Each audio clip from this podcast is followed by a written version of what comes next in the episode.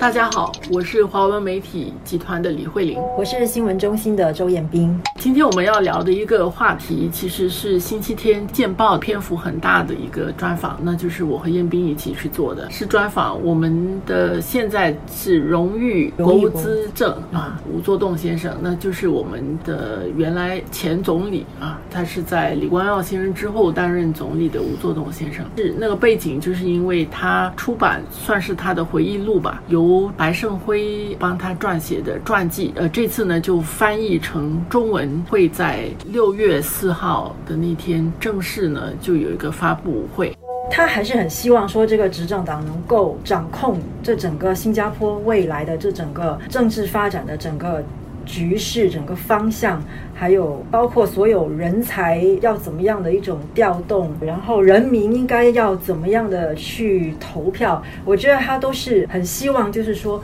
我们的执政党是以一个很强有力这样的一种姿态去掌控整个新加坡的政治的局面。那么当时他讲的是说，他希望执政党可以在二十年后呢，他还是可以拥有百分之八十的议席。所以为了要达到那个可以掌握百分之八十的议席呢，他就。讲到说，呃，我们现在做的很多的这些制度啊，像 GRC 啊，像 NMP 啊，像这些，他都把他们叫做是 stabilizer 稳定器。他在他的这个谈话里面呢，他觉得说这些稳定器呢，执政党还是信任选民投票的能力的，但是。在信任之外呢，我们还是要以防万一。如果要改变的话，那个改变的节奏其实是由执政党来决定的。这个就是长期以来，行动党作为执政党都是这样的一种思维方式。不过，我觉得现在真的是整个社会发生了很大的变化，包括因为科技带来的种种的这样的一种变化，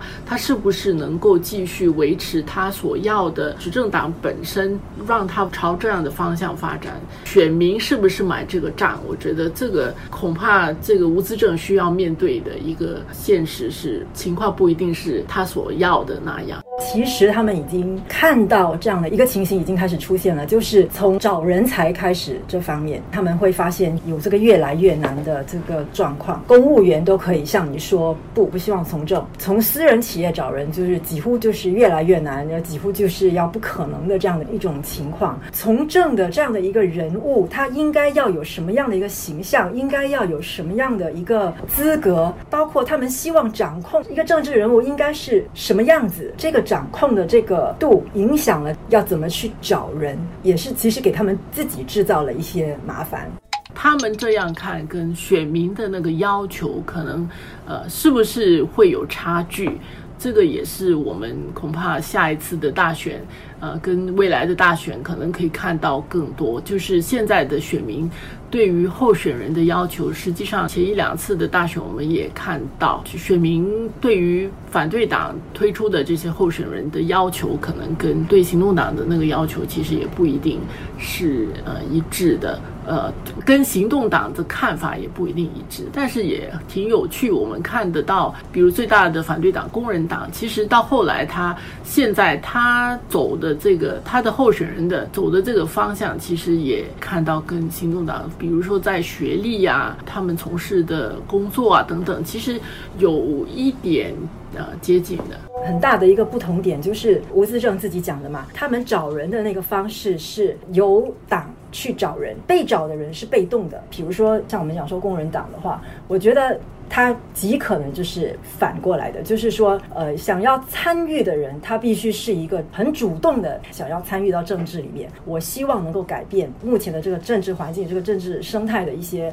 某一些什么样的一些一些问题，就是他可能看到了一些他想要改变的东西。想要加入行动党的人，基本上大家就坐在那里等着看行动党有没有来找我喝茶。在这个主动跟被动之间，其实这里面有一种个人的热情和参与的需要在里面。这个跟很多其他国家不太一样的，因为其他国家有很多，你参与政治确实是你第一步你自己先踏出去，有某一种政治理念，然后你进一步的用行动去证明，你去争取。但是在新加坡，大概除了第一代的领导人，就是当时候。他们真的是觉得要让这英国政府离开，到后来真正的执政的要当家做主的那一代人是这个样子，但之后的看起来好像都是也因为大家的生活都差不多比较稳定下来，我何苦来去做这些事情？好端端的，你有任何的政治热情，其实会被看成是危险的，或者是很炫的。你这个心态本身是有问题。就我们在看待的时候会是这样，就变成